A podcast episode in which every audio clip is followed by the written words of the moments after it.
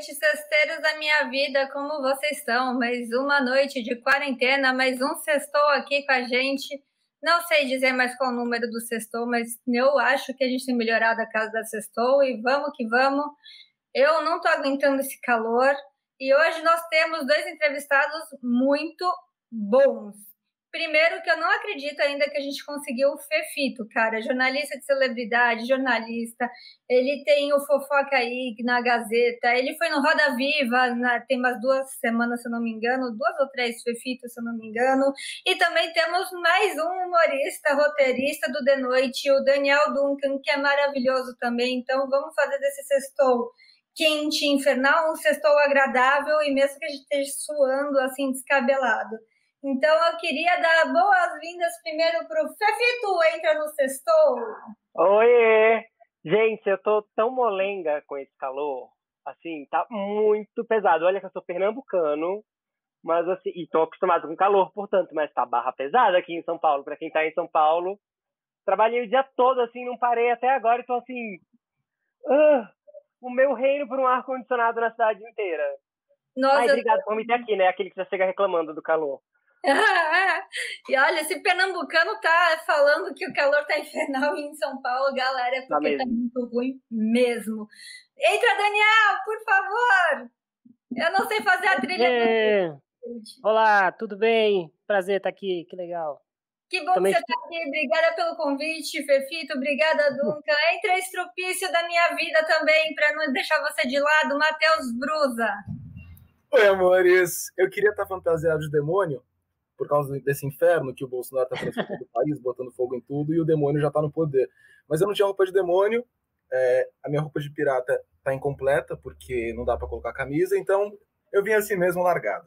Tudo bem com tá você? tá moderno, tá gatinho, tá funcionando. Se viesse de demônio, você ia ter que estar maquiado, ia derreter tudo. Já gostei de você. Prometido. Pode parar com isso. Ah, não, gente, calma. Só foi um. Tô de boa. Daniel, Fefito, eu acho os dois têm um mundo muito parecidos, né? Porque você trata de fofocas, né? Não de uma maneira pejorativa, você trata do mundo das celebridades. Então, quando eu falo fofoca, por favor, não pense que eu tô te comparando a Fabiola Hyper, porque ninguém merece ela, porque ela não me É minha amiga, tá tudo bem também me comparar com ela. Não tem problema. Vai, xinga, menina ao vivo. Não, eu não acho ela ruim, só acho ela venenosa. E, Uai, parte do trabalho dela, é isso. Tá rica, tá ganhando dinheiro sendo venenosa. Mas não, vou te ajudar. Eu não acho que ser chamado de fofoqueiro é ofensivo. Já teve um momento em que eu fui, que eu me ofendi sendo chamado de, de fofoqueiro no começo, assim que eu pensava, mas gente, eu sou jornalista. Depois eu entendi que o meu trabalho é diferente do trabalho de fofoqueiro, embora as pessoas entendam é como, porque jornalistas e celebridades não pegam a informação que você ouve. Você ouve uma fofoca, você conta para alguém, você passa para frente. Você não vai ser verdade. Eu não. Eu ouço a fofoca, eu paro, vou atrás de alguém que me confirme a fofoca, falo com o envolvido na fofoca, aí eu passo para frente, assim. Além do que eu não costumo falar tanto de vida pessoal das pessoas, eu prefiro falar de programação de TV. Mas se tiver que falar também, tá tudo bem. E se for parar para pensar, tipo, a roda foi inventada e foi popularizada graças à fofoca. O fogo foi inventado e o vizinho adivinhou ou copiou lá como o outro estava fazendo graças à inveja e à fofoca, entendeu? As melhores ideias se espalham por fofoca. Brasília é movida a fofoca, então tá tudo certo, todo mundo é fofoqueiro. Nosso governo é um eterno fake news, não é, Daniel? Você que o diga que tem um prato cheio aí, um repertório de governos aí para fazer em shows. Olha, eu, eu, eu diria que é o contrário, viu? Porque o, o Bolsonaro é tão ridículo que ele, ele deu a volta, ele é imune a piadas, né? Porque como é que você faz uma piada com a pessoa que, que já é uma piada, né? Eu não consigo fazer uma piada melhor do que alguém oferecendo uma cloroquina para a Ema. Eu não, não consigo, me desculpa. Sim, eu, eu tento, mas não, é, é muito louco isso, né? Porque vários humoristas estão alinhados com o Bolsonaro. Isso é muito triste, na verdade.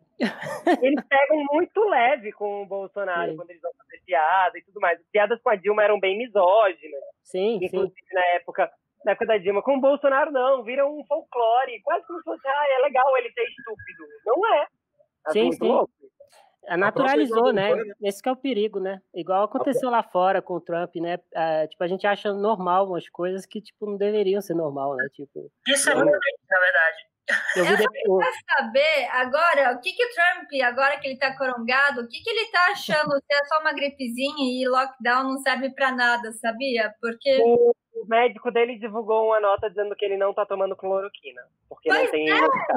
Maravilhoso. Nem o Trump toma cloroquina, mas o Bolsonaro continua fabricando cloroquina e querendo dar para EMA, isso que é o pior. É que a cloroquina não é mais um remédio, né? Virou tipo um panfleto é, partidário, né? Virou aí, uma ideia. Uma ideia. Então, tipo, não é? O efeito, tipo, faz, assim, não, não interessa. É, é tipo retorno é, partidário mesmo, né? A ideia que vai dar para os caras. Então, com e certeza queria, ele não vai usar. Eu queria levantar, Fefito, você, você saiu da Jovem Pan por questões políticas. Hum. Posso é, várias questões. rapidinho? Vai. Eu queria muito saber, Fefito, se você saiu da Jovem Pan por causa do pânico, que você se sentiu hostilizado né, com Alba Spider, ou se você saiu por problemas de divergências políticas, principalmente por ter que aturar todo dia o Coppola do seu lado. É, eu não tinha mais o Coppola do meu lado, é muito louco com muita gente, quando fica falando do Caio, fica dizendo que o Caio derruba muitas pessoas, que ele derrubou a mim, que derrubou o Edgar. O Caio saiu da rádio antes de mim, acho que três ou quatro meses antes de mim. Então, não. Nesse caso, não. Me sinto um pouco culpado por Caio Coppola, sim, porque assim, eu acho que eu cheguei na rádio dois dias depois que ele tinha chegado e acho que acabei servindo de escada dentro daquele ambiente. A pauta do programa era muito pensada para fazer com que o Caio se sobressaísse em alguns momentos, assim. Às vezes eu descobri a pauta muito em cima da hora. Eu não sou um comentarista político, sou um comentarista de entretenimento, mas às vezes eu virava a pauta. Aconteceu, sei lá, eu corrigir ele de que parte da comunidade negra se incomoda com o uso da palavra mulato, que derivaria de mula, e ver dois dias depois essa, isso ser transformado numa pauta no programa e ele chegar para falar sobre o assunto como se ele fosse um grande profeta que liberasse as pessoas desse grande erro do racismo ou qualquer coisa do tipo, e eu não sabia, então eu descobri muita coisa em cima da hora. Tenho muito medo de ter virado escada pro Caio, mas ao mesmo tempo eu acho que ele teria se feito de qualquer maneira naquela época, naquele contexto. A gente tem que pensar que era um Brasil que tinha recém-eleito Bolsonaro. Eu cheguei na Jovem Pan pouquíssimos dias depois da eleição do Bolsonaro. Então, era um Brasil que ainda estava acreditando muito nessa coisa que a gente nunca acreditou, pelo menos eu nunca acreditei. E eu já sabia que isso feria a minha existência de maneira muito grosseira, feria os direitos humanos de bandeira muito grosseira. Sendo bem sintético sobre a minha saída da Jovem Pan, porque eu falo muito, eu não saí de lá por razões políticas da minha parte. Eu saí de lá, acho. Na verdade, eu não sei até hoje, porque eu fui demitido, na verdade. Fui convidado a sair. Já era um plano sair de lá. Eu já queria sair de lá, acho que dois ou três meses depois, porque era véspera do Natal. Então não faz sentido você tomar esse tipo de decisão na véspera do Natal. Então, meu plano era, beleza, passo férias de janeiro, eu tinha férias acumuladas, e aí eu peço demissão, faço alguma outra coisa. Eu saí de lá, acho que porque o pânico pediu minha cabeça, na verdade, se for parar para pensar. O pânico não suportou que eu não baixei a cabeça para eles.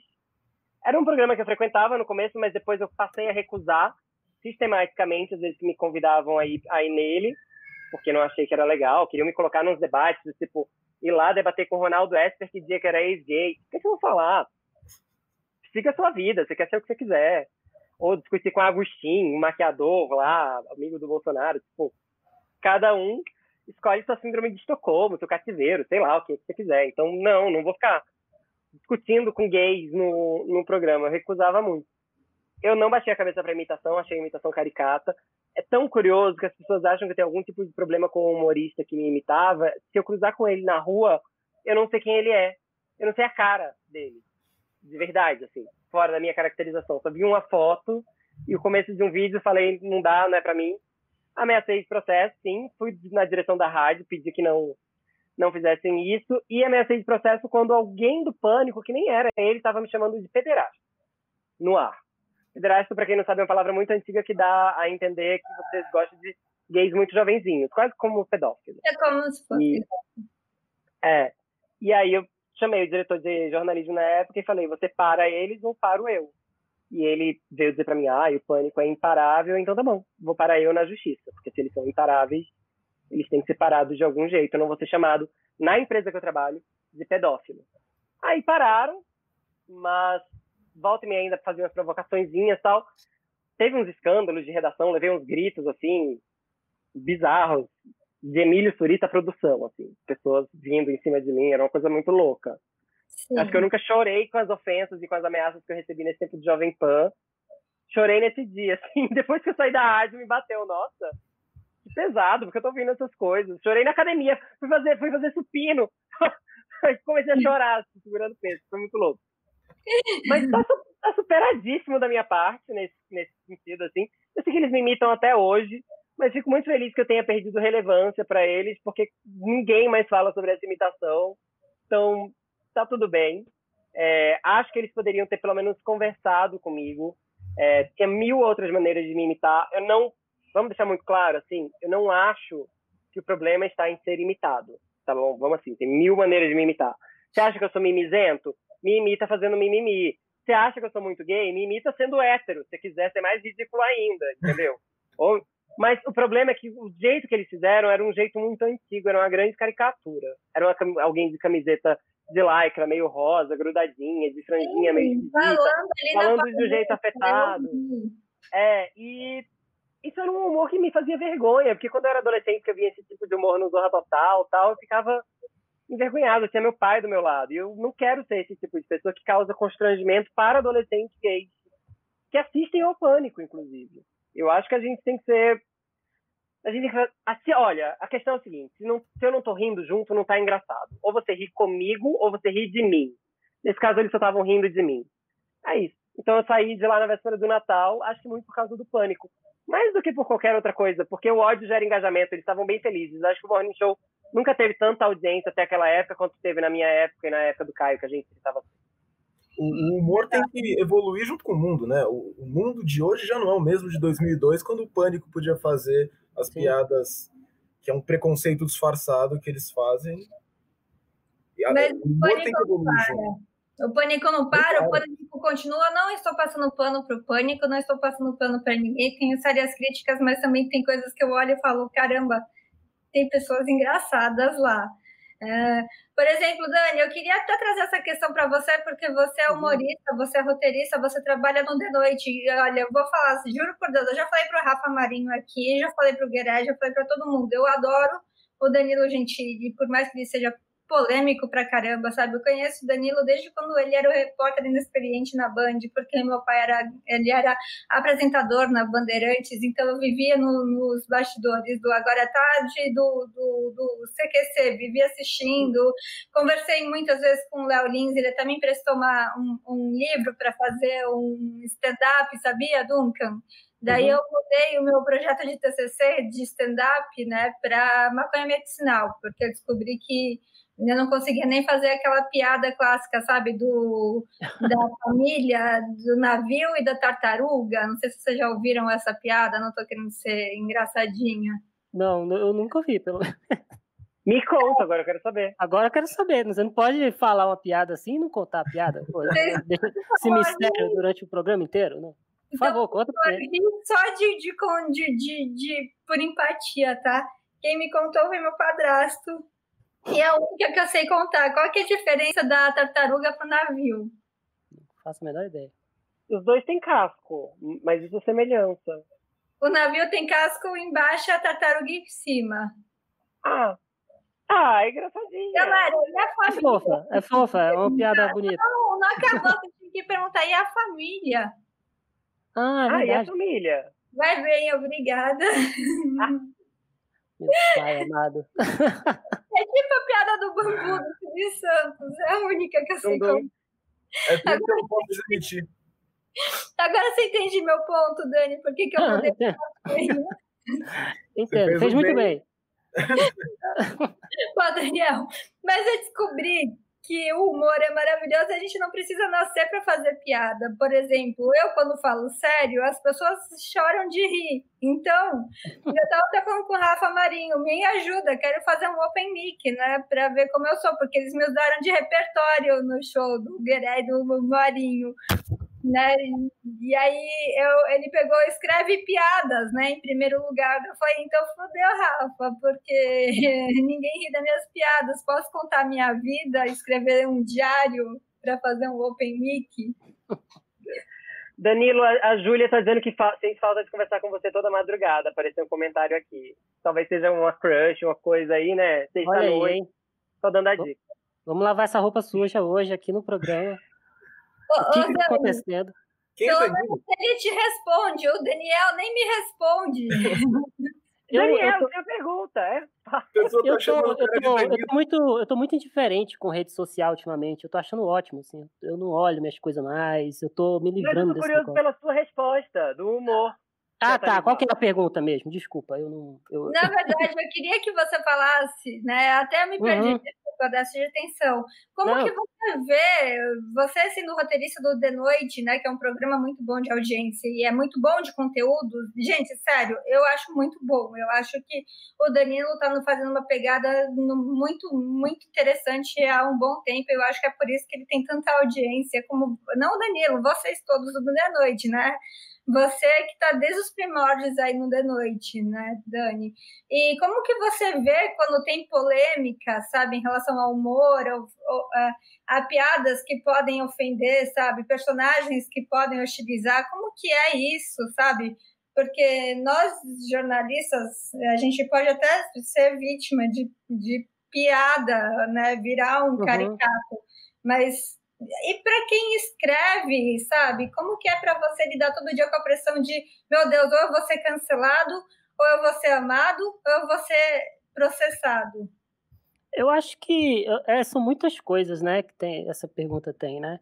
É, eu acho que uh, teve muita coisa também que eu acho que essa dinâmica das redes sociais elas moldaram muito a cabeça das pessoas num sentido de, de que às vezes as pessoas uh, se rendem a essas coisas e às vezes não paro para raciocinar um pouco no que está acontecendo de verdade né, no, no, mundo das coisas.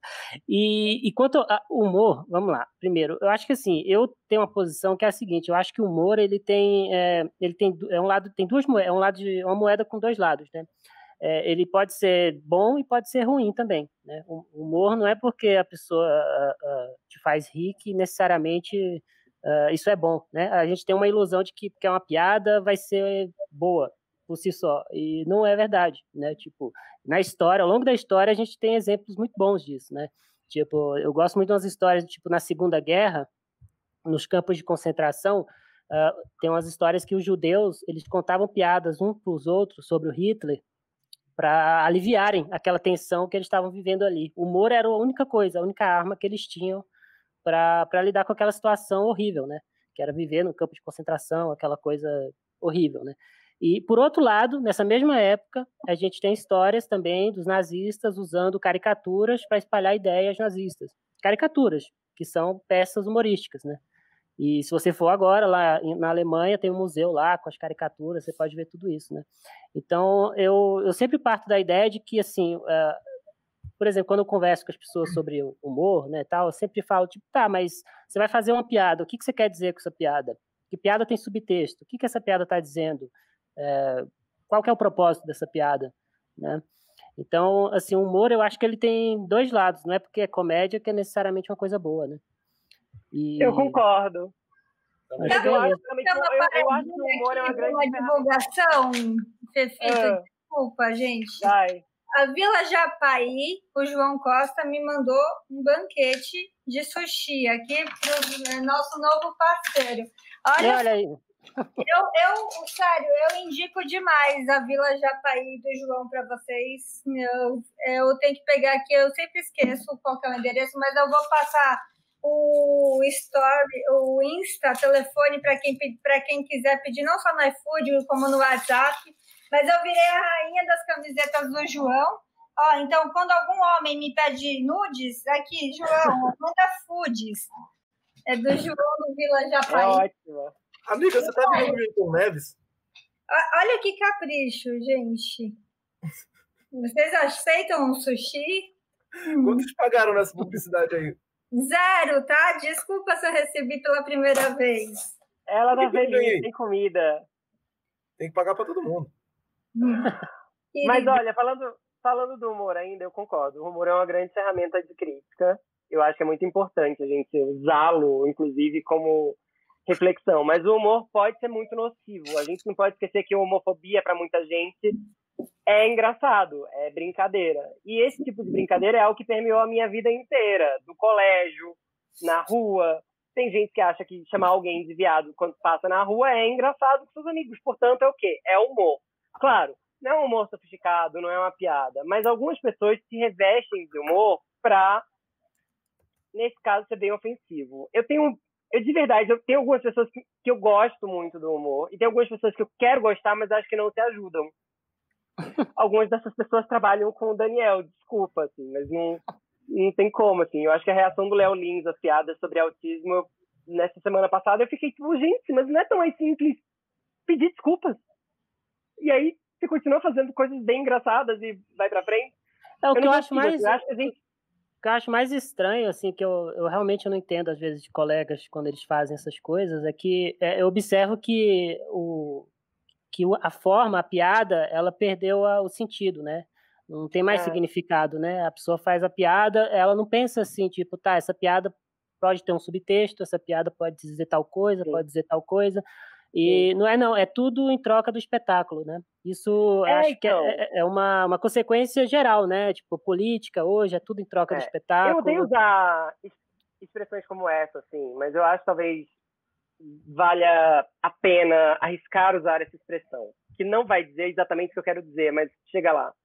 É, é quase como se fosse uma ditadura da opinião, no sentido de eu não cedo.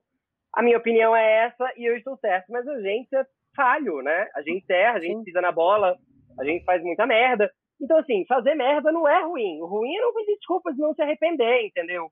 Eu, eu já fui alvo de homofobia por muitas pessoas ditas do humor. Eu acho, inclusive, se eu não me engano, acho não, eu mandei recado para ele no ar, o Roger do The Noite, mas eu não vou ficar aqui falando dos companheiros do Daniel, não, porque não, é para criar saia justa, mas o Roger já foi falar de eu ser bicha no Twitter, logo que eu entrei na Jovem Pan. Ok, good riddance, tá bloqueado, mandei recado para ele e falei que tinha que falar no ar.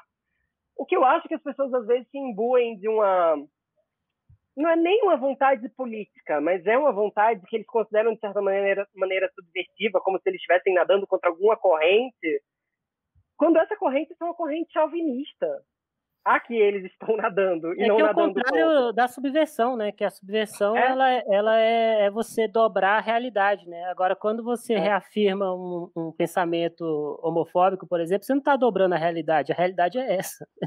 Então, é, você tá não. Com um é. negócio que é pré-instaurado na sociedade. Sim. Eu, eu, concordo, eu tenho que concordar com o Fifito. Eu, assim, é, é, aliás, é bom dizer algumas coisas aqui, né? Eu acho que a gente hoje vive num, uns pacotes de totalidade, assim, muito maluco, né? Porque às vezes o pessoal fala assim, ah, Daniel, você tem os seus posicionamentos, né? E você, você escreve, já escreveu para tal pessoa, já escreveu para outras pessoas. E, e assim, eu, eu sou responsável pelas coisas que eu falo, né? Eu, eu, eu não sou responsável pelas coisas que os outros falam, né? Mas, e, e, e, eu acho também o seguinte, eu, eu sempre, eu nunca, eu sempre fui muito profissional enquanto roteirista, né? Eu escrevo para muita gente, eu não escrevo só para de noite, eu trabalho com outras uhum. produtoras também, já, eu já escrevi para muitas pessoas. E, e, e, assim, eu nunca penso nesse sentido no, no na, na, vida da pessoa, o que, que, a pessoa fala, eu tento ver na questão profissional, né? Se a pessoa é profissional, se ela tá, se ela trabalha direitinho, né? E, e aí sim, aí a gente começa a ter uma relação ali, uma relação profissional, né? É, mas é, eu tenho que concordar com o Fifito, porque é, realmente eu observo muito isso hoje, né? Existe essa, essa noção de que a pessoa acha que porque ela vai fazer uma piada com autismo, por exemplo, ela vai ser transgressora, que vai ter um. Porque criou essa, essa atmosfera, né, muito fomentada por essa direita extremista que a gente vê aí, de que se você fizer esse tipo de coisa, você é uma pessoa é, fora do sistema, né? Você é uma pessoa fora do, desse status quo que existe, né? E, e não é, né? Muitas das, idiota. É, muitas das vezes você está só reforçando uma coisa que já existe, é uma ilusão, né? Uma ilusão estúpida que não faz o menor sentido, né? Que, que eu não entendo, sinceramente, assim.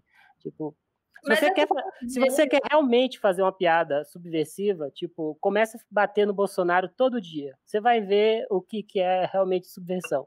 Você hum. vai receber represália, Agora, você fazer uma piada com autismo e receber um, um, tapinha nas costas, eu não sei que tipo de subversão é essa, assim. Tipo, eu não, é. eu não cheguei aí, né, ainda. Não, e aí é isso, né? Você faz uma piada com autismo, a mãe de uma criança reclama, mas aí o problema é que a mãe reclama que o filho, criança, está ofendido quem é o inimigo nessa história, sabe? Tipo, por quê?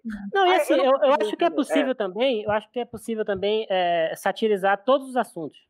Todos os Sim. assuntos. O que, o que eu realmente acho estranho é quando eu vejo que não há uma, uma, uma curiosidade, uma vontade de falar, puta pariu, eu vou escrever essa piada aqui sobre autismo. Beleza, é um tópico, como qualquer outro. Mas o que, que eu vou dizer sobre essa piada? Qual o assunto? Como que eu vou desenvolver isso? É, qual que é a, a razão do estar escrevendo essa piada? Né? No contexto que eu estou contando essa piada, o que, que ela quer dizer? Né? Mas não, às vezes é só por essa coisa do bullying. A Tig né? Notaro tem um documentário muito bom sobre ela, de quando ela teve Maravilhoso. Câncer, e ela fala, e ela fala disso, ó, oh, o câncer era um assunto proibido. Eu fiz um stand-up sobre câncer. Sim. Mas é isso, né? Nada como se refletir sobre piadas e tudo mais. Ai, não quero ficar aqui também ficar falando do, tra do trabalho dos outros, mas é isso. Não, e você, e você não, e você não precisa, tipo, no caso da Tig Notoro, você não precisa ter câncer para fazer piada de câncer, você não precisa Sim. ser autista para piada ser autista, Sim. mas é aquela coisa, tipo, você. É, que, assim, eu acho que no Brasil, eu acho que isso é cultural, né? Acho que muito por conta da ditadura, a gente nunca teve um pensamento muito crítico em relação ao humor, né? Durante muitos anos a gente ficou fadado a fazer aqueles, aquele tipo de humor de caricatura, de personagem, né? E, e, no Brasil a gente nunca conseguiu desenvolver por causa da situação, né? Política que tinha, a gente vivia numa ditadura. Né, a partir dos anos 90 que a gente começou a ver coisas assim, né? O pessoal do Caceta, o pessoal da TV Pirata, uhum. é, começaram a fazer um humor uh, mais nesse sentido, né? E, e, eu acho que, que, que é, é, no Brasil a gente nunca desenvolveu isso, né? Que é uma coisa que eu acho importante, né? O pensamento crítico em relação ao seu trabalho, né? Não é nem em relação Sim. ao humor, né? Tipo, porra, eu tô escrevendo essa piada, tipo, é, qual que é a razão de estar tá escrevendo essa piada, sabe? Você tem um olhar crítico, de até de oposição em relação ao seu próprio trabalho, sabe? E que eu acho que isso torna a gente melhor enquanto artista mesmo, tipo, é o que eu acho. Assim. Tudo é política, né? Inclusive a piada que você faz, ela, ela traz a sua opinião sobre o assunto Sim. subjetivamente. É, o, é piada é ponto de vista, né? Quando você conta uma piada, você está contando um ponto de vista, né? E, e Tudo é político, Brasil... gente. Até o orgasmo é político, já diria o Posso interromper um minuto, senão eu vou esquecer? Por favor. Tá. É, Duncan, uma coisa que eu vejo nos vídeos que você faz e que eu gosto muito é que você sempre tende a usar uma característica sua, né? Então, quando você foi ao. Você fez uma participação no The Noite como entrevistado, você falou, sabe, ah, das meninas que te reconheceram porque você estava careca, ou então quando você fala no seu vídeo, sabe, você você consegue fazer umas piadas que são muito tipo elevadas, sabe? São muito engraçadas. Por exemplo, medo da morte, velório e reencarnação, sabe? Ou então, tipo, eu não sou feliz em festas. E, e, semana passada veio a Mel Maher aqui no programa, né? E ela falou uma coisa muito interessante que não sai da minha cabeça. Ela falou que humorista nem sempre é feliz, tá sempre fazendo as pessoas rirem, mas humorista tem muito humorista que é depressivo. E eu queria saber se você concorda com isso, porque me chamou a atenção o seu vídeo, por exemplo, você falando que você não é feliz em festa, sabe? Você tem um jeito mais sério, assim, sabe? E você consegue fazer muita gente rir. E eu, eu queria saber. Gente, vocês estão aí, tô aparecendo sozinha. Não, eu tô aqui.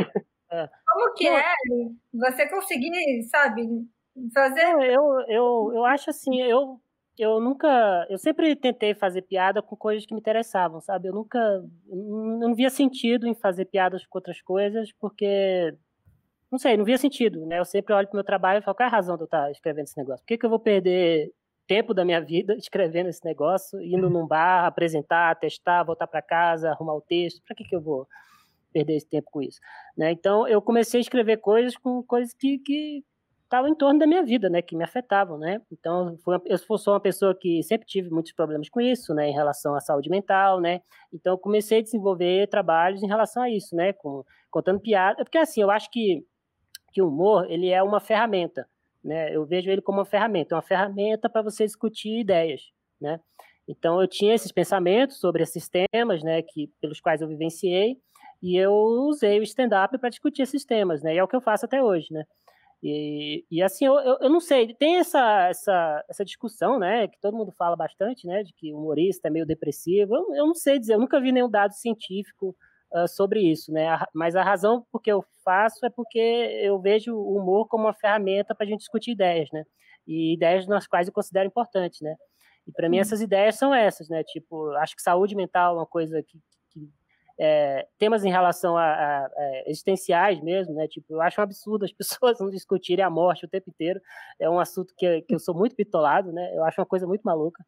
E, e é isso. É, não, não, é, não, tem uma razão fora fora do, desse interesse de querer discutir ideias as quais uh, me são caras, assim, sabe? O seu vídeo, inclusive, o do, do velório, né, da morte, eu assisti no momento de luto meu, quando eu perdi minha avó.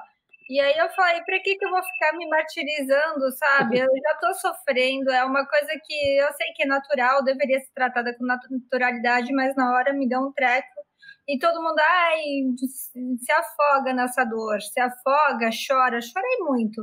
Mas ao mesmo tempo que eu chorei, eu falei, eu não quero ficar me punindo vendo filmes e livros sobre morte. Eu quero ver alguma coisa mais natural e que me faça dar risadas. E eu vi o seu vídeo. E foi ah, uma coisa que me fez de verdade, assim, sabe, parar de soluçar um pouquinho e falar, meu, que foda esse vídeo. Pô, eu acho importante o humor para vencer o tabu, gente. Não é Medos, né? O humor ele é uma antítese do medo, né? Ele é o contrário do medo, porque quando você ri de uma coisa, você supera ela, né? É, eu dei o exemplo, eu dei o exemplo da, da Segunda Guerra, isso é muito verdade, né? Tipo, tem muitas histórias, né, aliás, disso, né? De que ditadores é, sempre perseguem primeiro os humoristas. E eu tenho uma, uma teoria que eu criei para mim que eu acho que é por causa disso. Eu acho que o, os ditadores eles sabem que o humor é uma antítese do medo. Né? Então, a partir do momento que a população está rindo de um ditador, ele perdeu toda a força dele, né? Porque a força de um ditador é fundada no medo, né? Então, eu acho que a gente tem pequenos ditadores na nossa vida, né? Que a gente cria e a gente tem que rir deles o tempo inteiro, né? É, a morte é um deles, né? Depressão, é, às vezes relacionamentos, né? É, relacionamentos, um jeito. Enfim, esses aspectos negativos da vida são pequenos ditadores ali que estão uh, manipulando a gente. Eu acho que a melhor forma de lidar com eles é rindo, né? Ou procurando legal médico. Legal ter falado isso. Que legal é. ter falado isso. Eu nunca tinha pensado no humor como antítese do medo, mas é uma ótima definição. É, eu é, acredito muito nisso. Né? também é informação, cara. É, tá vendo? Arrasou, arrasou nesse encontro aqui. aqui Estou aqui pensando, assim, eu acho que o humor é muito fundamental na minha vida. Não por acaso no meu programa, que é sobre celebridade, tem, co tem coisas de humor. Sim. Mas no, pensando aqui sobre tudo isso que você falou, eu acho que saúde mental é muito importante se discutir mais do que nunca. Não por acaso, a Amanda Ramalho, que fazia humor hoje em dia, fala sobre isso Maravilhosa. no podcast dela. Maravilhosa nesse Esquizofrenóias. Mas pensar sobre a morte também é algo que me perturba muito. Porque eu acho que a morte é o grande catalisador de tudo. Sim. Eu acho que a religião só existe por causa da morte. Verdade. Eu acho que a ambição só existe por causa da morte. Eu acho que talvez, inclusive, amor e traição só existem por causa da morte.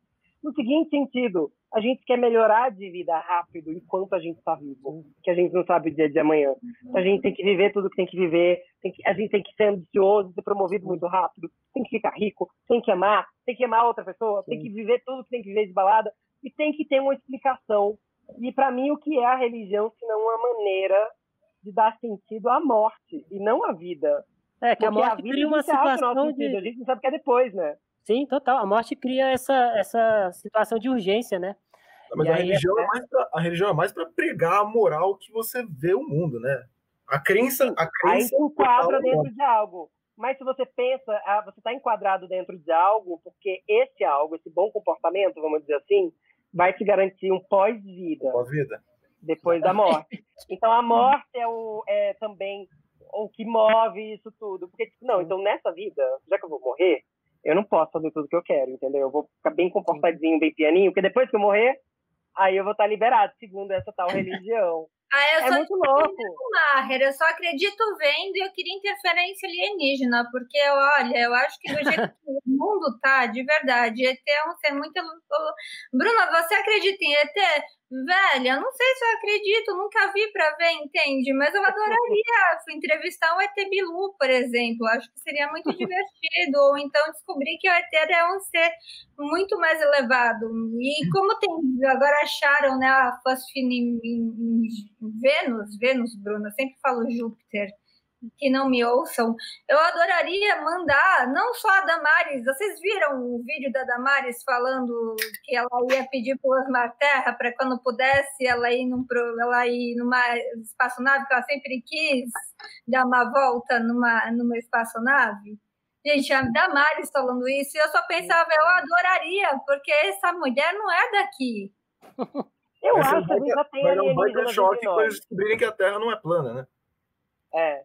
A tem. Se a gente for parar pra pensar, alien é tudo que é estranho, que é distinto da gente, entendeu? Então, acho que filosoficamente, metaforicamente, a gente já tem aliens entre nós. Para mim, a Damares é um alien, por exemplo. Ela é muito distinta de mim, ela é muito diferente de mim. Não sei em que realidade ela, que realidade ela vive. Não estou falando que ela é um alienígena, veio de Júpiter. Ela é um alien no sentido. O alien é legal, a Damares é uma mula. Eu acho a Damares bem humana, porque ela erra pra caralho e errar é humano. Agora, se a gente Porra. pegar os reptilianos, aí. Mas, nesse, mas no nível que ela erra, já é uma coisa de outro mundo, já. Então. de novo, o problema não é errar. O problema é não pedir desculpa e não consertar depois. Exato. Aliás, aliás, isso é uma coisa que é, é muito doida que está acontecendo hoje, né? Ter essa coisa do, do cancelamento, né? Essa coisa de, da punição, né? Entre bons e ruins, né? Ai, é... desculpa, tem um comentário aqui do Thales, não acredito em ET, só em Rodolfo. ET Rodolfo era muito bom, gente. Desculpa, Daniel, fala. Não, é que você falou, isso é muito doido, né? Que hoje em dia tem, as pessoas não pensam na ideia de, de, é, de se discutir ideias, de pensar assim, puta, eu, eu, vacilei naquilo lá que eu falei, foi uma cagada e tal. Uh, hoje em dia é, é, bom, mal, pecadores, santos, né? É. Toda essa e atmosfera ser sincera, né? Porque o Mano Brown já dizia, eu agora uso isso pra tudo.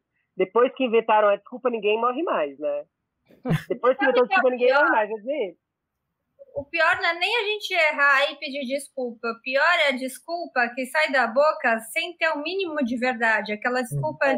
desvalorizada. É isso.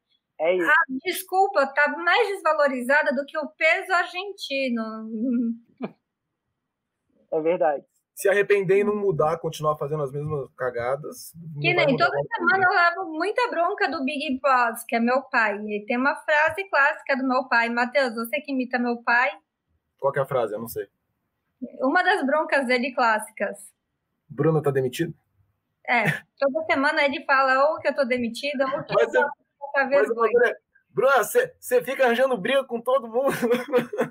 Eu não arranjo briga com ninguém. Não... Ela só não briga comigo. seu pai, aliás. Seu pai é um puta jornalistão, gente. Incrível. Obrigada. maravilhoso.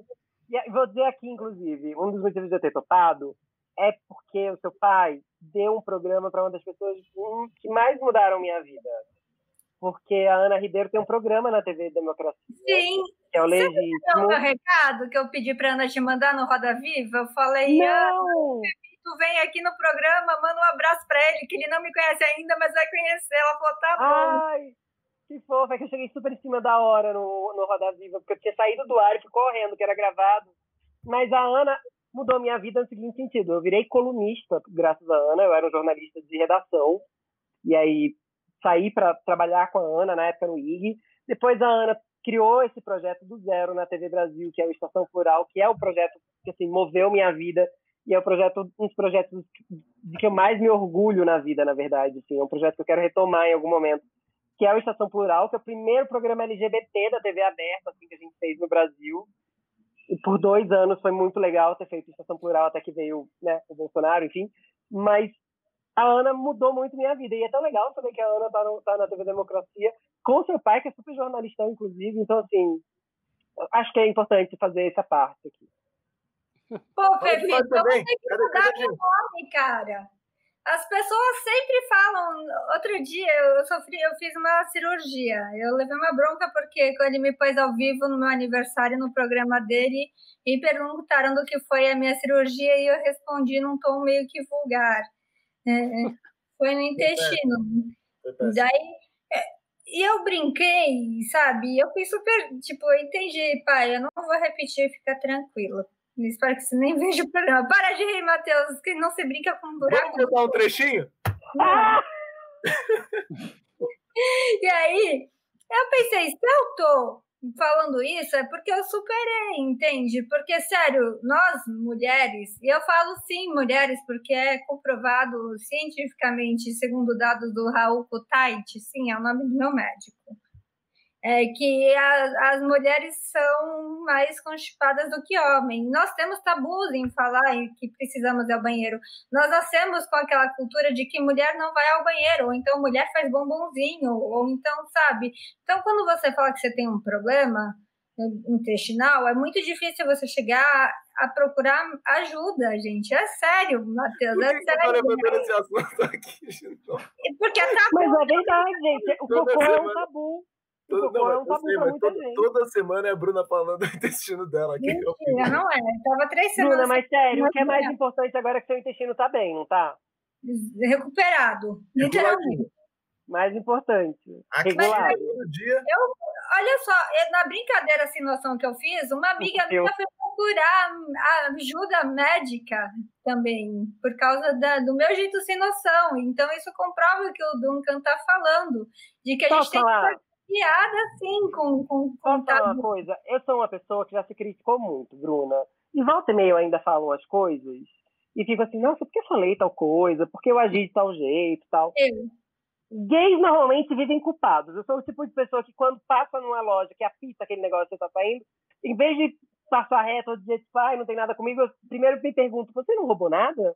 Tipo, não, não roubei, eu sei que eu não roubei, mas enfim, você vê como funciona não se critica tanto. Mas sabe? Uma coisa que eu acredito. Não, mas sabe, uma coisa que eu aprendi na vida é que a gente só se destaca porque a gente é diferente. Se você estivesse aqui fazendo tipo, tipo, ah, tal, tal, tal, tal, tal, talvez você não tivesse, não fosse gostada por metade das pessoas que você é. Porque é muito importante a gente ser diferente.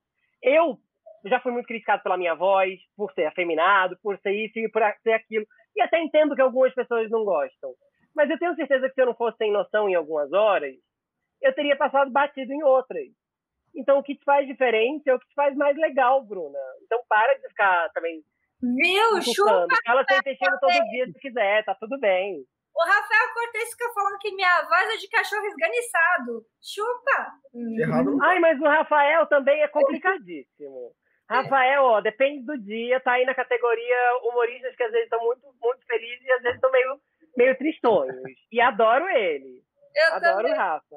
Eu adoro. Gente, sério, ô, ô Duncan, quando você quiser. Ai, não assiste isso não, Rafael. Já me arrependi de ter falado isso agora. Não, ele Espero não que ele não assista. ele tá no sítio com a Marcela. Boa. Ô, ô, ô, Duncan, quando você quiser uma pessoa com voz de, da minha, tipo do, do Cid da Era do Gelo, pra dublar alguma coisa, é nós, tá? Olha, a minha voz também não é das melhores, não. Então, fique tranquila. Então, a gente. O clube das vozes desajustadas. É. Só o Matheus aqui, a exceção à regra. Mentira, Matheus que é é tão louca. Mas, sinceramente, a gente tem presença hoje do deputado Fábio Tradi assistindo a gente. Ele falou aqui no, no meu WhatsApp que tá sensacional e que o humor é antítese do medo. Então, deputado, desculpa qualquer besteira que eu falei, você é uma ótima fonte da TV. Ganhou merecidamente o prêmio, não é jabá, ele ganhou o prêmio de, de melhor deputado do Congresso em Fo- do prêmio que o Congresso em Foco fez, o Silvio Costa, super querido jornalista maravilhoso. E eu queria falar para vocês, não lembro o que eu queria falar, porque meu déficit de atenção é isso. E eu queria falar, ó, Daniel, você aceitaria ir para um BBB, para um, pra um de férias com ex ou para a Fazenda? Ah, é uma ótima pergunta. Eu nunca parei para pensar nisso, viu? Eu não sei. Eu, eu gosto de conviver com pessoas, pessoas diferentes. Eu acho que eu, eu iria para fazenda. Eu iria. Pra- de férias com ex, eu não sei, né? Porque primeiro você precisa ter um ex, né? Pra, pra, pra você, pra você ir de férias com ex. Mas eu, eu iria, não tenho preconceito, não. não tenho, eu acho que, sabe uma coisa? Eu, eu acho legal o Fifito falou aquelas coisas no começo. Acho que no Brasil a gente tem um- uma visão muito errada de, de programas de gênero, né? Programas de entretenimento, essas Sim. coisas. A gente acha que é menos, ou sei lá, não entendo. As pessoas tratam de um jeito diferente, assim, né? E é meio com tudo, né? Tipo, eu tava lendo outro dia um- uma história sobre o Zé do Caixão, né? Tipo, Nossa, eu conheci ele, meu avô era cineasta. era um, era um cara filmava- genial, assim, era um cara brilhante, assim, mas porque ele fazia cinema de horror, ele era trash, sabe? Foi muito a gente subestimado. É, não, a gente tem um pensamento com coisa de gênero meio, sei lá. Lá fora, lá fora ele é cultuado pra caralho. É verdade. Não, o né? Zé do Caixão, para quem conhece de cinema e cinema brasileiro, é um mito. Eu, conheço, eu sei porque meu avô, vô, vô, saudade de você, meu avô foi cineasta, né? Ele, ele foi assistente de direção do Mazarop, do Lima Barreto, do Zé do Caixão. Então, eu lembro exatamente quando, quando eu conheci o Zé do Caixão. Eu não fiquei, tipo... Ele, ele se vestia do jeito que era o mesmo, sabe? Era o jeito dele. E aquelas unhas dele... Eu tinha uns oito anos, eu lembro que eu odiava cortar unhas. Depois que eu conheci e o Zé... Você dormia Caixão, bem depois disso? Eu não consigo ter unha Que medo, que medo. Sabe o que eu tô pensando? Isso que você falou, Duncan, é muito verdade. Mas eu tenho... É, eu vejo por dois lados. Isso de uhum. É, nosso trabalho. Eu acho que já sou uma pessoa normalmente subestimada por ser quem eu sou. Assim. Pode crer. Então, eu não sou um gay no armário, eu não sou um gay discreto fora do meio. Então já partem do princípio de que tem algo, algo contra mim. Vai, vamos dizer Sim. assim. É, as pessoas precisam vencer isso. Então já me subestimam por ser um jornalista de celebridade. E a maioria das pessoas, inclusive, que me critica por isso, não conhece direito o meu trabalho. Você vai ler minha coluna no UOL, eu falo muito pouco de vida pessoal dos outros. Eu falo muito sobre programação de TV, inclusive. E mesmo o meu programa, chamando Fofoca aí, é muito sobre programação de TV. Inclusive de outras emissoras, que não a Gazeta. Então, Sim. meu trabalho não é exatamente o que esperam de mim. E se fosse, também não teria o mínimo problema. Eu acho que é muito louco ver no Brasil num momento em que as pessoas estão todas sendo colocadas em caixas fixas. Eu acho que essa é a maior dificuldade é que eu enfrento eu faço jornalismo de celebridade, mas eu já apresentei um programa de debate e é LGBT, inclusive. Exato. E eu estava no Roda Viva outro dia e eu estava discutindo política no Morning Show. Meu lugar é onde eu quiser, na verdade. Eu não, e eu, eu me recuso a ser reduzido a isso. Aliás, tem muitos planos para minha carreira que não envolvem fazer fofoca, por exemplo. Então, não, não é, é, muito difícil romper com isso, com essa expectativa. As pessoas já partem do princípio de que eu sou fútil, burro ou só tô aqui querendo chamar a atenção por ser, né, por ser gay ou qualquer coisa do tipo, sou mimizento, que é isso, é assim que funciona a vida, claro, para um monte de gente. Mas eu acho que a gente precisa começar a romper isso. O Daniel é mais do que roteirista e engraçado. É a mesma coisa que chegar pro Daniel e toda vez o único assunto que a gente vai ter com ele numa mesa de bar é dizer conta aí uma piada. Sim. Ele pode falar sobre muitas outras coisas. Sim. Verdade. Inclusive não contar piadas. Sim. Inclusive, é, acho que a gente tem que entender mais sim. ficava humorista e nunca ninguém contar piada. Acaba todo mundo entrando num papo mais sério. É verdade. Eu ouvi uma crítica muito, muito que me doeu de uma pessoa que virou: Nossa, você trouxe o Rabin para o seu programa. E eu acho que você foi a única pessoa que traz o Rabin para o seu programa e o cara quase sai chorando do seu programa. Porque eu não consigo deixar meu lado jornalístico, então eu vou fuçar o Fefito, eu vou fuçar a vida do Duncan, eu vou fuçar tudo e vou falar coisas conteúdos. Eu não sou um Zorra total, que eu acho super sem graça o Zorra. Eu acho que tinha só graça quando era o seu Saraiva, o cara era fenomenal.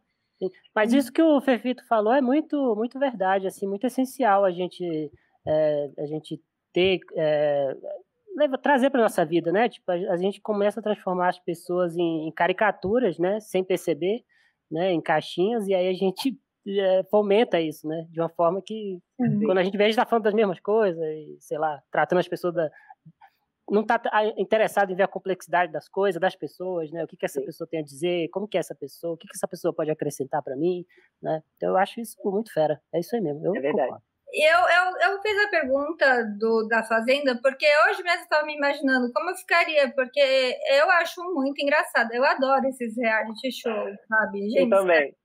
É, muito engraçado. E é uma crítica, se você for ver, é uma análise, é um estudo antropológico, sim. Eu vou contar uma curiosidade aqui. Não. Eu já fui convidado algumas vezes, né? Agora não me convidam mais, porque eu já recusei tanto. Eu recusei as vezes que eu fui, porque eu tenho medo, sou jornalista e tal. É Pessoa física até iria, pessoa jurídica não. Hoje em dia acho que até, né, consideraria, mas na época que me convidaram não. E a primeira vez que me convidaram, eu tinha acabado de entrar na TV e foi a vez que a Andressa Urach e o Matheus Zedeli ficaram trocando cuspe. é, um cuspia na cara do outro. E eu lembro como se fosse hoje, eu tava no sofá da sala, assim, sentado, e eu comecei a tremer. E pensando, oi, eu ia bater o sino e ia pedir pra ir embora. Ia dizer, esse povo é muito chique pra eu estar junto deles. De, deixa eu ir embora daqui, eu não consigo, não tenho nem roupa pra tratar aqui junto dessas pessoas. é, hoje em dia não, acho que eu ia rir. Acho que essas coisas iam acontecer, eu só ia rir. Rir, rir, rir, rir. Muito, assim. Eu acho que reality shows são uma grande ponte. Agora que a gente entendeu que eles são reveladores sobre a alma humana, eles não são só um exercício egóico e egocêntrico para se acumular seguidores e, e ficar muito, muito, muito famoso. É também uma maneira de você mudar a opinião das pessoas sobre você, de reposicionar sua imagem. Pode ser divertido participar, inclusive. E sem contar a pressão psicológica de você estar tá confinado com pessoas, ficando meses, sabe? Você não podendo tirar o microfone, signo? sabe? Nem para soltar signo? um sabe? Tipo, eu ia ser eliminada no primeiro paredão, na primeira roça, ou então ia ser... Qual seu signo, Bruna? Seu signo, Estrupi? Sou virgem. Então, tá vendo? Você ia saber, você ia organizar tudo, tal. Você é mal fofinha, você não ia ser eliminada de cara, não. Eu sou ariano, filha. Eu sou barraqueiro, então e você, eu, eu acho que eu só ia chorar no canto, entendeu? Nossa, eu só... um posto é aqui de mágoa você, Matheus. Lamentar a minha vida, assim, o que, que eu tô fazendo. E você? Pepito, você inventa, uma fofoca, inventa uma fofoca sobre mim para dar uma alavancada na minha carreira. Ah, vai pra fazer inventa, antes. Inventa que eu sou amante da Ana Maria Braga, alguma coisa assim. Nossa, mas tá mirando alto. Oh, tá bom, vou pensar no sul. Oh, mas falando sério, e você, qual é o seu signo, Duncan? Falando sério. Ah, o meu é, é, Capricórnio. Não faço a menor ideia quais são as características. Ou seja, chifrudo desde o signo, tô brincando. É mesmo? Eita. Puta merda. Eu tá sabia não, que pé no chão. Pé no chão, pé no chão. Pé no chão. Realista. Então, é, tá explicado a coisa do chifre. Bom. É... Oh, oh, oh, quem nunca? Quem nunca? É, é, gente, quem nunca mesmo, pelo amor de Deus. Ah, eu achei umas perguntas muito interessantes aqui. Não, ah. perguntar quem disse que um cachorro esganiçado não pode ser sexy foi foda. Poxa, Thales. Ah, aqui, é óbvio que existe vida em todos os orbes. Impressionante seria se não existisse. Não é muita pretensão do homem achar que só tem um ser inteligente? Gente, a vida na Terra já não está tendo muita vida inteligente. Eu acho que a vida inteligente já foi lá fora mesmo. É, é Como você se vê na, fazendo essas colunas de celebridade? Porque tem muito ego, né? Eu acho que televisão, né? No nosso mundo, digo nosso mundo comunicação, incluindo você, Duncan, é uma briga de egos tanto em redação, como em coluna, como no, no, humor, em programa de televisão. Acho que, é um, que a gente vive num mundo muito egóico, né? Um, cheio de vaidade. E, e, e como você faz para lidar com isso? Por exemplo, teve o caso né, que você foi no, no programa do. Esqueci do. Puta, esqueci o nome dele, bem no dia. Eu adoro ele. Ai, Esqueci. Adoro. Que teve a briga da Ludmilla, não, da Anitta com o Léo Dias, e você trabalhou com o Léo Dias. Tipo, como fica essa situação de você ter que escrever ou se posicionar, ou então todo mundo, meu Deus, Fefito, você é colunista, qual a sua opinião sobre esse barraco aí que está acontecendo?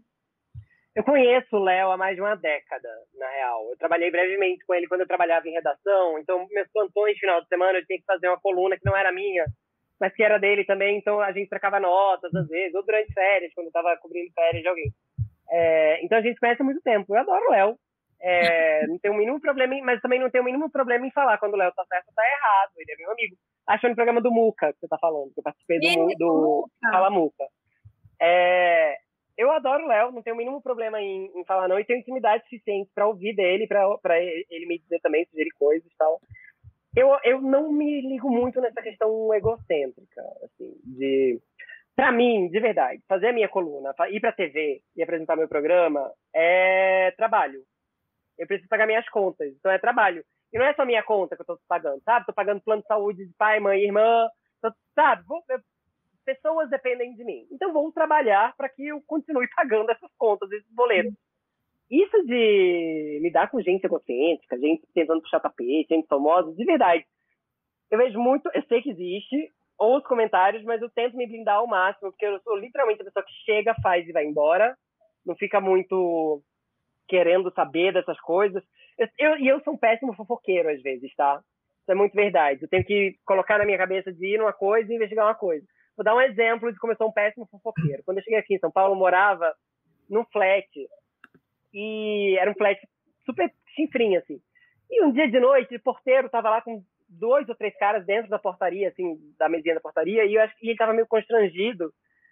E ele me pediu para um dos caras me passar a minha chave. Aí eu passei, peguei a chave e fui embora. Só fui entender que ele tava constrangido depois, dois dias depois, a faxineira, a diarista, chegou lá e falou assim, pai, você sabe o que aconteceu com fulano? Eu falei, não. Aí ela, nossa, passou no SPTV, tá no jornal. Foi preso em flagrante. Polícia Federal veio aqui e achou cocaína na portaria. E eu, tipo, eu acho que eu vi ele sendo preso e não percebi. Esse é o tipo de pessoa desatenta à realidade ao redor. Assim. Sou eu. Eu não me ligo muito na vida alheia nesse sentido. Eu tô literalmente cagando pro que os outros pensam de mim ou o que os outros estão falando, porque a gente já vive, eu já, pelo menos, já me sinto muito observado mais pelo fato de ser gay do que pelo fato de saberem quem eu sou. Assim. Normalmente. Sempre acho que alguém tem alguma coisa a declarar sobre mim. Então eu já abstraio muito disso tudo, assim. Mas a televisão pode ser um, um meio bem nocivo, se você não sabe lidar com ele às vezes. Eu tento manter meu pé no chão.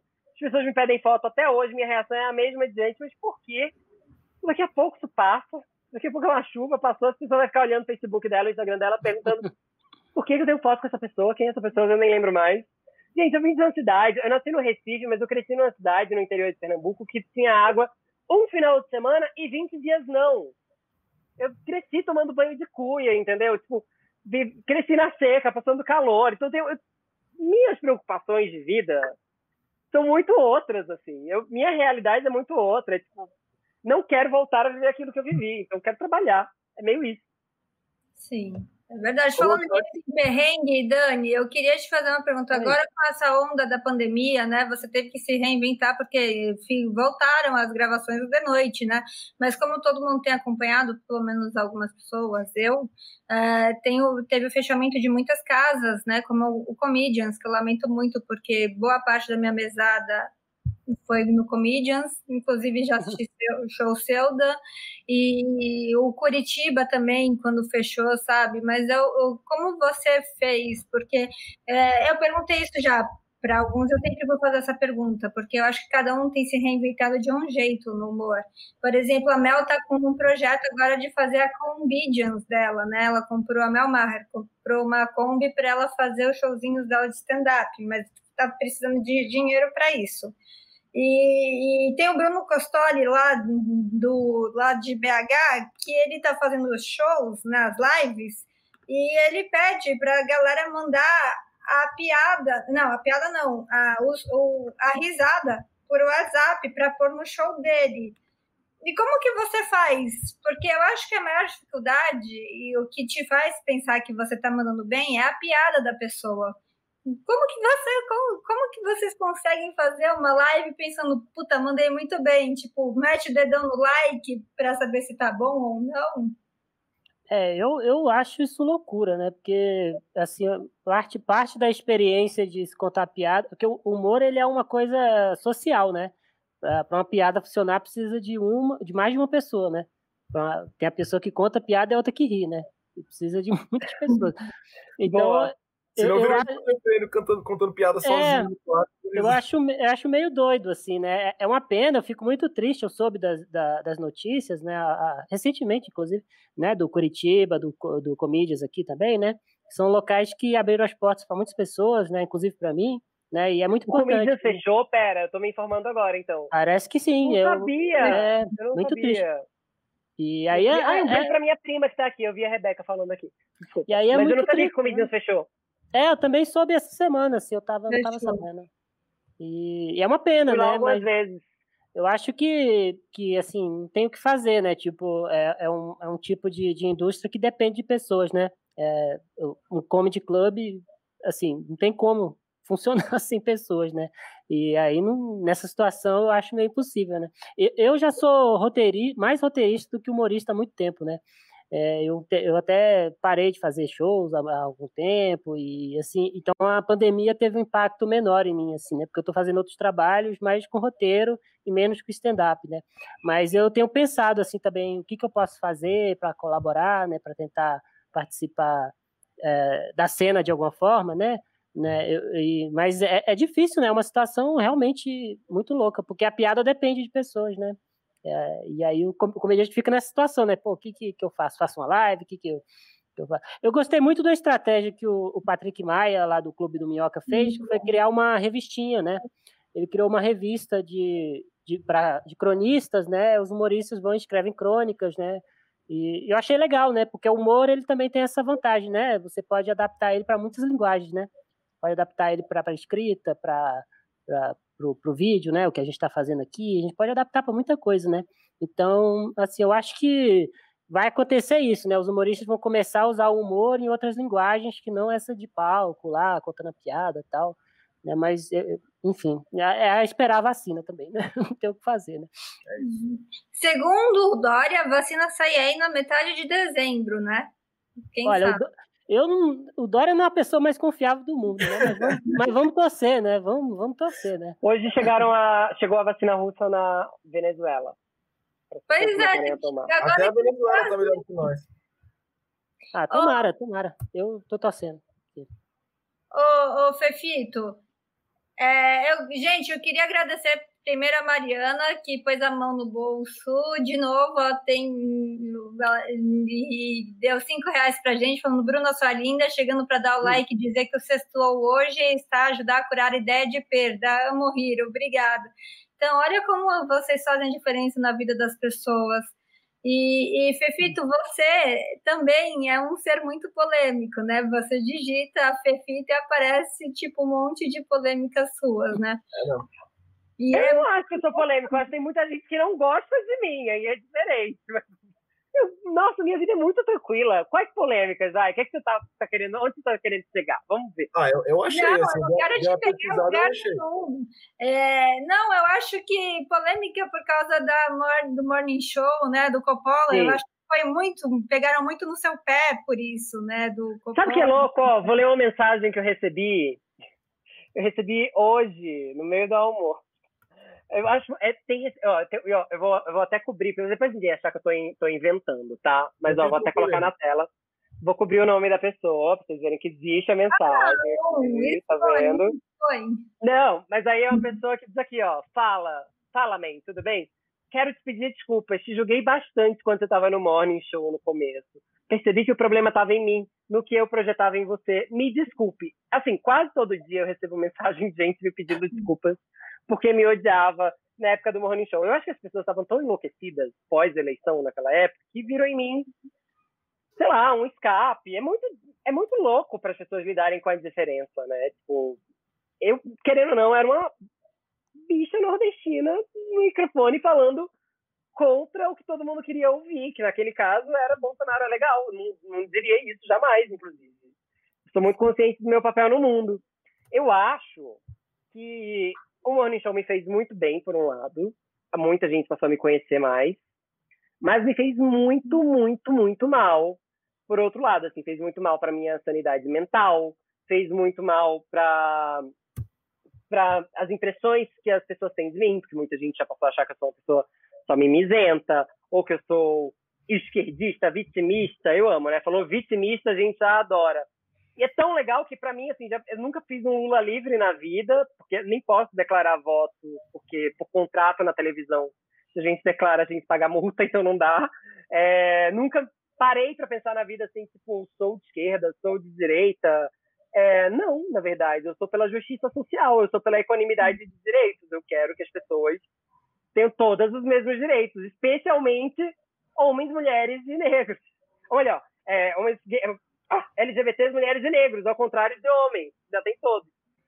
É, acho muito louco que as pessoas, ao ouvir um discurso de equanimidade de direitos, tenham ficado tão afetadas pela minha presença. Eu acho que as pessoas também é, passaram a me odiar muito, porque elas são muito acostumadas a ver LGBTs em posições servir. É, no seguinte sentido, você está me fazendo um favor ao me deixar falar, entendeu? Na, na cabeça das pessoas. E eu cheguei a dizer isso no ar algumas vezes. Ninguém está me fazendo favor nenhum ao me deixar falar. Eu estou falando porque eu posso, eu estou aqui porque eu quero, eu estou aqui porque eu posso. Minhas relações são horizontais. Ninguém está falando comigo de cima para baixo. Então, ninguém está me fazendo favor de me dar o um microfone. Que bom que eu tenho o um microfone e posso usar. É, eu não me sinto menor do que ninguém, eu não, tô, não tenho que pedir licença para ninguém para falar enquanto LGBT num ambiente dominado por pessoas cisgêneras e heterossexuais. Não mesmo. É, eu tenho que agir de igual para igual. E eu acho que as pessoas encaram esse tipo de atitude como petulância. Desculpa se me acham petulante. Vou continuar sendo petulante no seguinte sentido: não vou ficar pedindo autorização para falar é, ou para existir. Eu existo, engulam e é isso. E pode ser muito arrogante ouvir isso, mas assim, a maioria das pessoas não precisa ficar se impondo enquanto existência. Elas existem e está tudo bem. Então elas não têm que ouvir que são burras, qualquer outra coisa, como eu ouvi muito. E aí é muito louco. Sou formado, sou pós-graduado, leio pra caralho, minha casa é uma biblioteca, entendeu? Tipo, mas eu sou burro pra um monte de gente, porque eu não tô falando o que elas querem ouvir. Tem uma, uma negação aí muito não louca. é nem mais politizado, ele é um pré-julgamento. Eu acho que ele já foi muito acirrado, tá muito acirrado agora ainda na pandemia, sabe? Bruna, Ai, e as pessoas são doidas. Bolsonaro. Nossa, E as não pessoas são com doidas. você, porque É. você curtiu o Haddad. Meu Deus, você passou pano pro impeachment da Dilma. Meu Deus, você, você gosta do Dória. Então, tudo que você faz hoje é motivo para você ser criticado. E uma coisa Mas que é eu mais que política atrelada a um candidato a um partido. É uma política de existência mesmo. É um cerceamento de existência. É, Eu incomodava tanto na Jovem Pan que você, é, eu recebi muita ameaça de morte, né? Tem gente presa, inclusive, porque me ameaçou de morte já. Uau. É, me acostumei com esse tipo de coisa. Mas é, na Jovem Pan, pra você ter uma noção, meu primeiro, entrei lá em novembro. Foi isso. Dezembro, tinha passado dois meses, ano novo, eu cheguei em casa dia 2 de janeiro. Dia 2 de janeiro, tinha post me expondo por ter trabalhado na TV Brasil e ter recebido dinheiro público. Tipo, perfil isentões. E gente do naipe de Danilo Gentili divulgando, inclusive, tá bom? Mas vamos deixar bem claro. E Daniel, muito gente famosa. Eu não tenho nada a ver com isso. Não, o Daniel não é, coisa, não é, não é indireta pro Daniel. Tô falando de gente famosa, assim, gente que não vai e checa pra ver do que se trata. Você vai no YouTube até hoje, tem gente falando que eu recebia dinheiro de uma mata do PT. Não! Eu apresentei um programa que também ajudava a roteirizar em alguns momentos. Então, eu fazia reportagem externa para ele também. E meu salário era muitíssimo menor do que o de qualquer pessoa aí de canal aberto, da, da televisão. É, tinha uma tentativa de assassinato de reputação. Isso que era mais sério para mim, entendeu? Não bastava só dizer que não gostava de mim. Tinha que me esculachar e me humilhar de qualquer maneira. Ainda bem que esse tal perfil isentões saiu do ar. Se não saiu, pelo menos está bloqueado todas as vezes é, que aparece na, na minha timeline. Mas acho que saiu do ar, se não me engano. Então é assim, não é sobre o fato. É sobre o, no que o fato pode ser transformado para que as pessoas parem de gostar de você. Então, nesse sentido, desculpa, fui vítima de fake news, fui vítima de ataques, vítima de tudo, e essas pessoas não vão gostar de mim mesmo. Mas aí azar, né? Quem tem uma mãe que me ama sou eu. Nossa, Você, você. se colocando no mundo, pedindo por direitos para as minorias, você já é de esquerda, querendo você ou não, todo mundo de direita vai te Sim, odiar. sim. Mas E não aí trata fazer o de de gente. cara. Trata valores, de consciência, de pegar e querer fazer bem para a humanidade, ser diferente. Pode ser de centro, de azul, rosa. Amiga, Não, e dizer como o outro tem direitos humanos hoje, todo mundo que é bolsonarista já vai te odiar. Ponto, assim, tipo. Não, Direitos humanos. tá? Tipo, Também tem os esquerdistas radicais. Amiga, amiga. por exemplo, Tem, tem. Não, temos extremos. Temos extremos dos dois lados. E a Ah, minha o tese é extremo, que, a extrema da olha, direita, extrema direita é fascista e a extrema esquerda é o quê? PT. Dani, Não, não, Dani Não, dá para ser mais extremista que isso. Mas, o- mas a questão para mim é que tem- temos extremos para tudo, para todas as questões. E a Não, questão é que quando você não, se engaja não. politicamente, na vida, nem estou falando como, quanto partido. E eu dizia isso, inclusive, que esse era o mal da Jovem Pan. Para a Jovem Pan, nunca era suficiente o quão conservadora, conservadora ela era. Porque vai ter sempre alguém mais à direita ou mais à esquerda do que você tá. E essas pessoas vão sempre querer te puxar mais à direita e mais à, direita, à esquerda. E o quanto é suficiente para essas pessoas você estar perto dos extremos dela?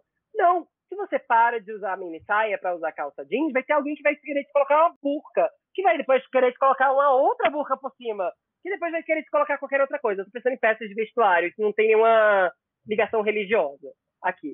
O que eu tô querendo dizer é que se você deixa de ser afeminado e você passa a ser discreto, não basta ser discreto, tem que estar no armário. Não tem que estar no armário, você tem que tentar se deixar de ser gay. Você tem que deixar de ser, tentar de ser gay, você tem que ser hétero e casar. O que eu tô querendo mostrar com exemplos de comportamento é que se a gente vai se atrelando a pessoas extremas, a gente vai sempre indo aos extremos. Nunca tem ninguém o suficiente de direita ou o suficiente de esquerda para pessoas reacionárias ou extremistas, nesse caso. Sim. Eu acho muito complicado a gente ficar tratando todo mundo com radicalismo, sabendo que a gente vive num momento que tem muitas pessoas radicais. Ser radical para mim é ser bom, é legal, porque radical vem de raiz, é ir na raiz do, na raiz do problema. Então eu vou na raiz dos meus problemas, só que com bom senso, com moderação. Daí, a, daqui a pouco a gente está, está condenando pessoas e está condenando pessoas à morte.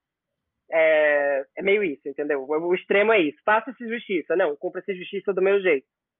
Então, matem a pessoa. Mas então, condenando pessoas Vai à morte, tipo, é, mano, todo aquele pacote anticrime que o Moro queria lançar, tá ligado? Toda a questão bolsonarista de vamos metralhar a petralhada, a, a petralhada do Acre, tá ligado? Isso, mano, já é uma condenação à morte, velho.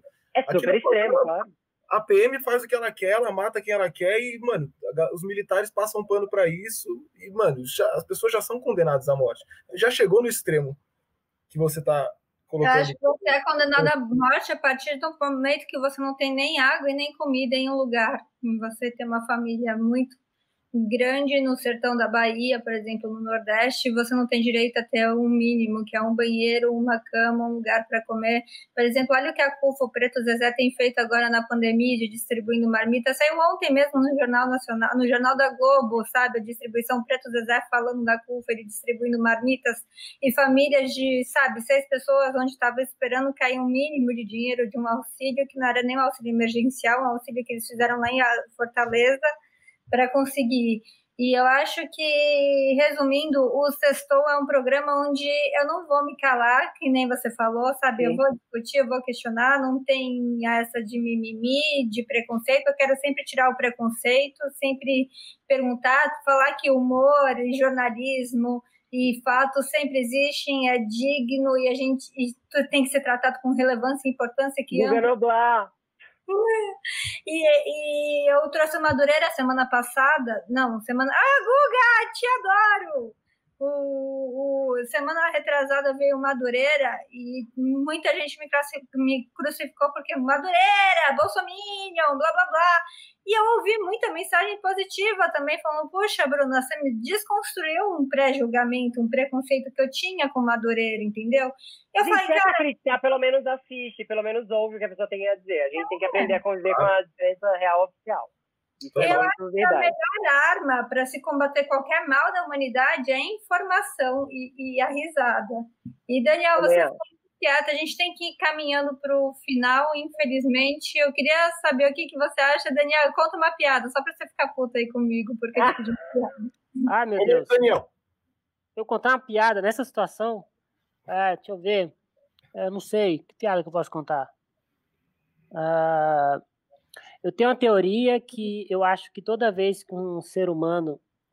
É... Não, pera, essa é ruim. É, deixa eu pensar outra. É... Eu não sei, não sei. Você me pegou de surpresa aqui. É, é, estou passando vergonha ao vivo. É, agora a pressão, a pressão, baixou, o sangue está ficando gelado. E eu não sei que piada contar agora. Já foi uma piada você não saber contar uma piada. Pronto, Funcionou. É isso. É, pronto. Obrigado. Fefito, muito obrigado. me julgar porque esse humorista não sabe contar piada. Tem a prova viva aqui Sim. que o Daniel também não sabe contar uma não piada. Não sei. Pronto, fique tranquila, você já, já tá. Você já é profissional, então. Gente, eu espero na primeira fileira, Daniel, por favor, com a plaquinha aplausos. Eu só queria entender quem vocês acham que vai para o final da Fazenda, hein? Olha, eu não faço a menor ideia. Eu não, Olha, não tô acompanhando essa, confesso. Não, não tô vendo. Eu espero que a Jojo Todinho ganhe. Ela é muito minha amiga, mas de resto. Eu gosto da, da Jojo Todinho, então vou torcer por ela também. É. Gente, ela é muito engraçada, botando ordem na casa, brigando, brigando. Quando eu, eu ri tanto ela brigando com a produção do programa, aquilo para mim foi épico. Ela é a fazenda inteira, tá, Jojo? E dos memes todos também, né? Olha, o Guga Noblar tá dizendo que quer participar da live, tá? Pode convidar ele pra próxima. Guga, você já é de casa. Eu queria agradecer todo mundo. Obrigada, Fefito, Daniel, por terem vindo aqui. Eu agradeço eu adorei. aí também. Voltem mais vezes, indique o programa, Fefito. Pra trás, Eu gente. adorei. Assistam meu programa todos os dias na TV Gazeta às duas da tarde, fofoca aí, e leiam minha coluna lá no UOL. É bem Eu limpinho, amo bem decente. Vai lá ver que eu escrevo direitinho, vai. Eu sou mais que um rostinho bonito. Não, Brincadeira. Só se você me falar de amante da Ana Maria Braga, senão não. Meu Deus do céu, ele obcecou com isso. É que é fake news, não posso fazer fake news, tá vendo? Empurra ele pra Hebe. Quem disse que é fake news? A Hebe tá morta! Como assim? Enche o saco. Ela dá vacilinha em todo mundo. Não pode ficar na Hebe. Deixa ele pra Hebe. Boa. Eu amei. Muito divertido. É Obrigada, Daniel. Você ficou muito sério. Eu tô com medo de você não ter gostado aqui da gente. Não, eu sou, sou uma pessoa séria. O que, Eu que isso quer adorei dizer? conhecer o Daniel. Adorei conhecer o Daniel também. Eu Adorei também, Fifito, adorei te conhecer. Não te conhecia pessoalmente. Gente, vocês são maravilhosos. Pessoalmente, né? O pessoalmente hoje é essa situação, né? Que estranho, né? Mas tudo bem. É. Mas Eu queria falar que me- o, o- o João do Vila Japaí me mandou isso aqui, achei que era água, vocês não viram, eu dei uma babada, mas é um saque, eu fui com sede ao pote e a. Olha o meu. Xandai. Não é um beijo pro Fernando, que fez a ponte aqui também. Seu Beijo 3D. 3D. Fefe, o Fernando 3D é maravilhoso, é nosso, nosso produtor, nosso parceiro, designer da TV aí, tá sempre salvando a gente e ajudando a gente. Ele sempre me dá bronca, ele me dirige pra caramba o 3D, né? Então ele fica. Eu falo, nossa, perdi quatro seguidores por postar foto com o meu coelho. Ele fica, para de ver seguidores, para de se importar com views. É uma coisa que ele tenta todo dia fazer. É mesmo. Não se importa, eu perco seguidores muitos, assim, toda semana. Aí o Mas eu 3D fico é falando falta, assim, o deepfake da Abby. Olha o bagulho da Eve. Programa Testou Por Revanche. Necrofilia. Toma essa, Brusa. Revanche. Me fudi forte. Não inventa nada de mim, não, mano. Sai pela Eu culatra. descobri que ele gosta de bonecos também. Minha mente Dá foi tchau para lugares que eu acho que você não quer saber pra onde. Pra É. onde. Pessoal, eu agradeço muito. Eu queria agradecer em especial o Vila Japé. Olha que lindo também. Como ele sabe, o João, não é merchandising. Eu juro que é só porque eu ganhei recebido, gente. Isso é... Nosso primeiro recebido a gente não esquece. Comida e camiseta. Chique. Muito chique. Então, Por favor, oh, põe aí no arroba Vila Japaí no Instagram. Ra, oh, Rafa não, caramba, Brusa. Como escreve? Vila Japaí. Assim? É, Vila Japaí. E, e aí também, quem quiser pedir por delivery, por WhatsApp, o telefone é 3022 E não é 50. merchan. 50. Juro que não.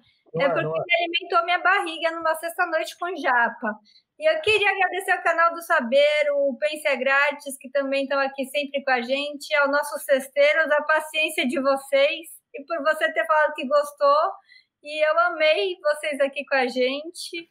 E, e eu não sei nem o que dizer, estou emocionada e sob pressão e não queria acabar a live, mas eu sei que todo mundo tem que ir para casa. O Daniel já me falou que às nove tinha que ir, eu enrolei ele 15 minutos. Não, tá tudo bem. Partiu pedir pizza, gente. Às vezes, Yes. por favor. Beijo. Amei. Oh, fala para as pessoas me seguirem aí também no Insta e ver nosso programa, galera. Vou Boa. compartilhar o programa depois. Um beijo. Beijo, vocês Ah. só ficam no Bastidores, Fefito e Daniel, para despedir de vocês direito. Sextou! Eu estou